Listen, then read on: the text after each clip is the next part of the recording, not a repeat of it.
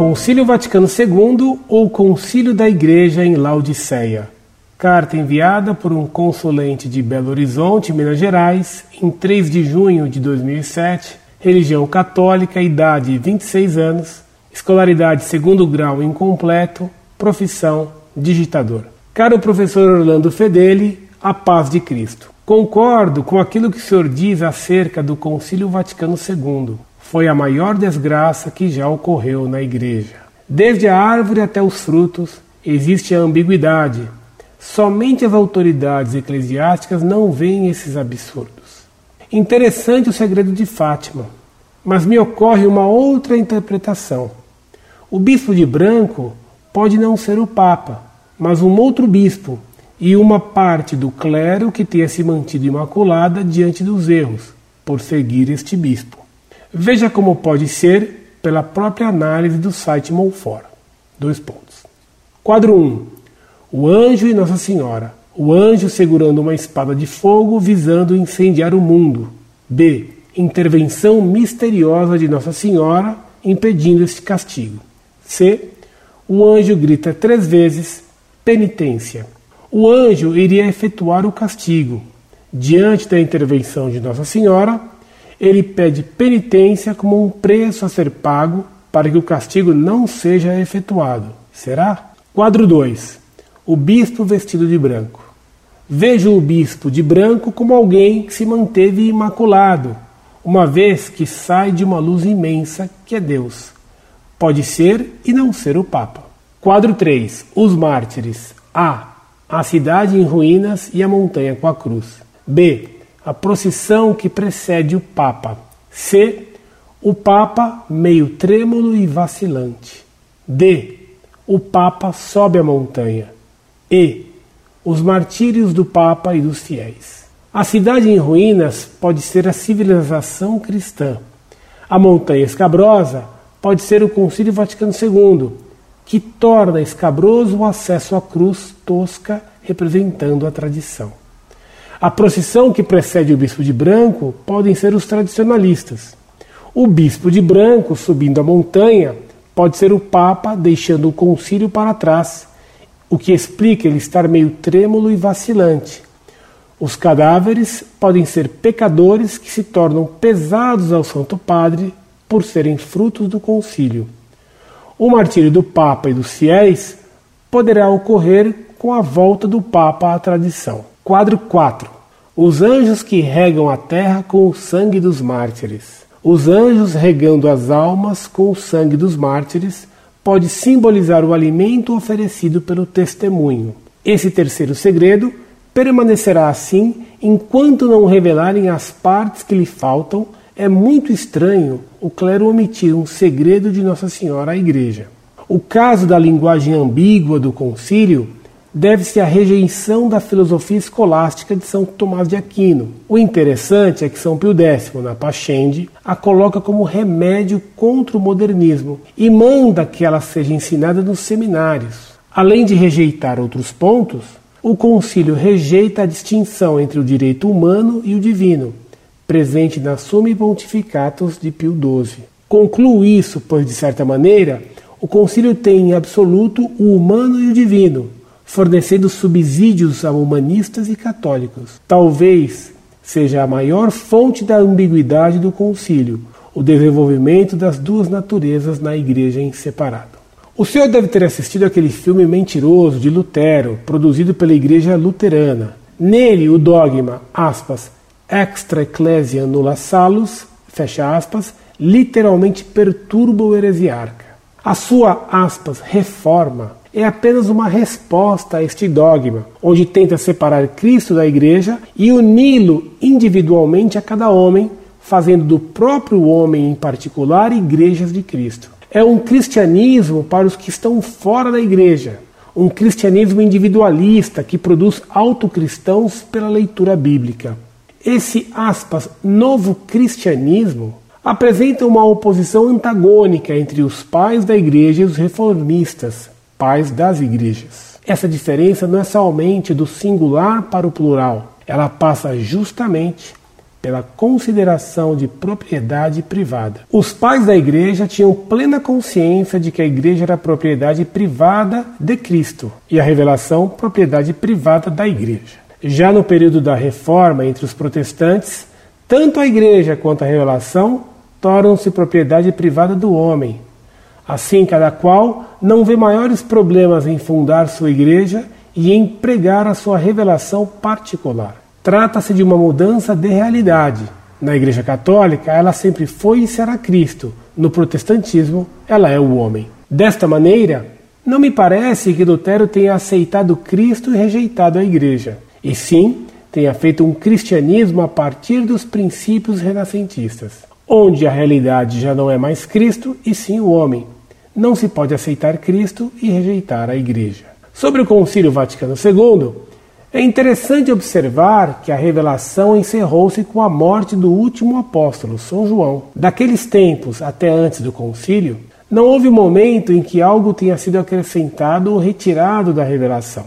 Quando então surge o concílio com a proposta de diálogo com a modernidade, mundo, então Paulo VI nos diz o que foi feito. Abre aspas. A religião, que é o culto de Deus que quis ser homem, e a religião, porque o é, que é o culto do homem que quer ser Deus, encontraram-se. O que aconteceu? Combate, luta, anátema, tudo isso poderia ter se dado, mas de fato não se deu. Fecha aspas. Discurso do Papa Paulo VI na última sessão pública do Concílio Vaticano II. Dessas palavras, entende-se que houve também o um encontro das duas cidades e dos dois amores que nos fala Santo Agostinho.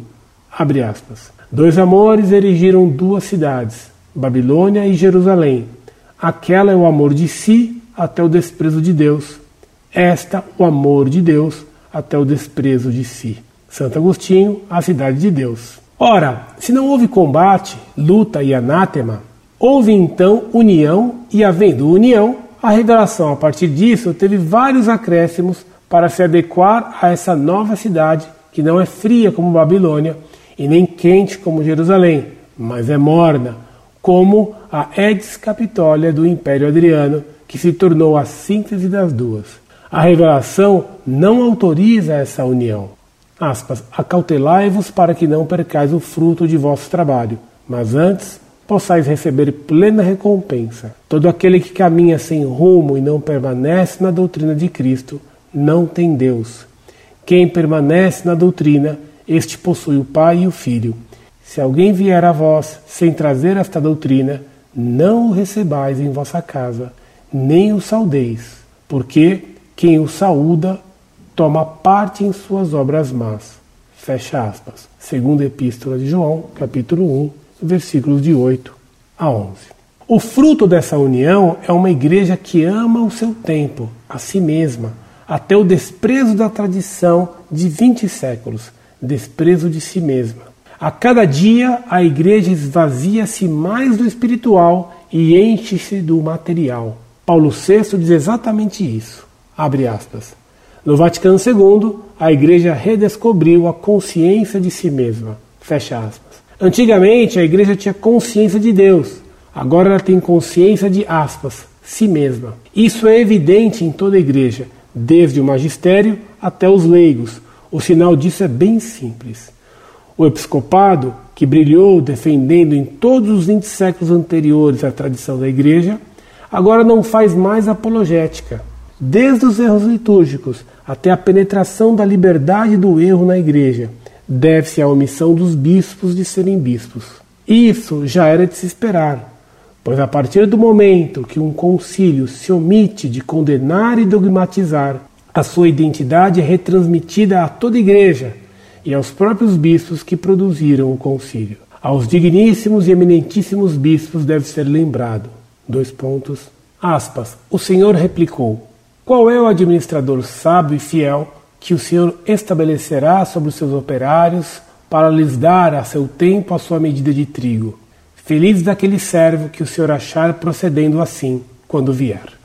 Em verdade vos digo, confiar-lhe-ás todos os seus bens. Mas, se o tal administrador imaginar consigo, meu senhor tardará a vir, e começar a espancar os servos e as servas, a comer, a beber e a embriagar-se, o senhor daquele servo virá no dia em que não o esperar e na hora em que ele não pensar, e o despedirá e mandará o destino dos infiéis. O servo, que apesar de conhecer a vontade de seu senhor, nada preparou e lhe desobedeceu, será açoitado com numerosos golpes. Mas aquele que, ignorando a vontade de seu senhor, fizer coisas repreensíveis, será açoitado com poucos golpes.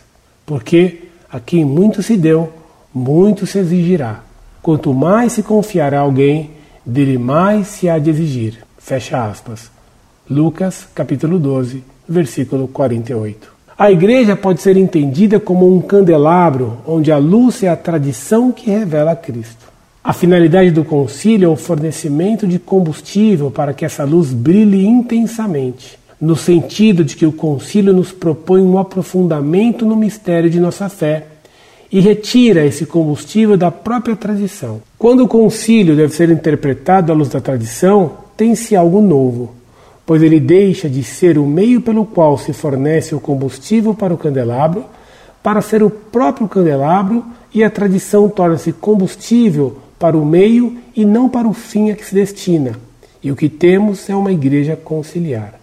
O que se tem hoje é um novo mistério, onde a tradição faz o papel do concílio e deve ser utilizada para que possamos nos aprofundar nele e não mais em nossa fé. Ora, se o concílio deve ser interpretado à luz da tradição, ou ele não traz luz nenhuma, ou ele traz uma nova luz. É o mínimo que a honestidade nos obriga a acreditar. Tudo isso foi predito por São Gregório Magno. Aspas.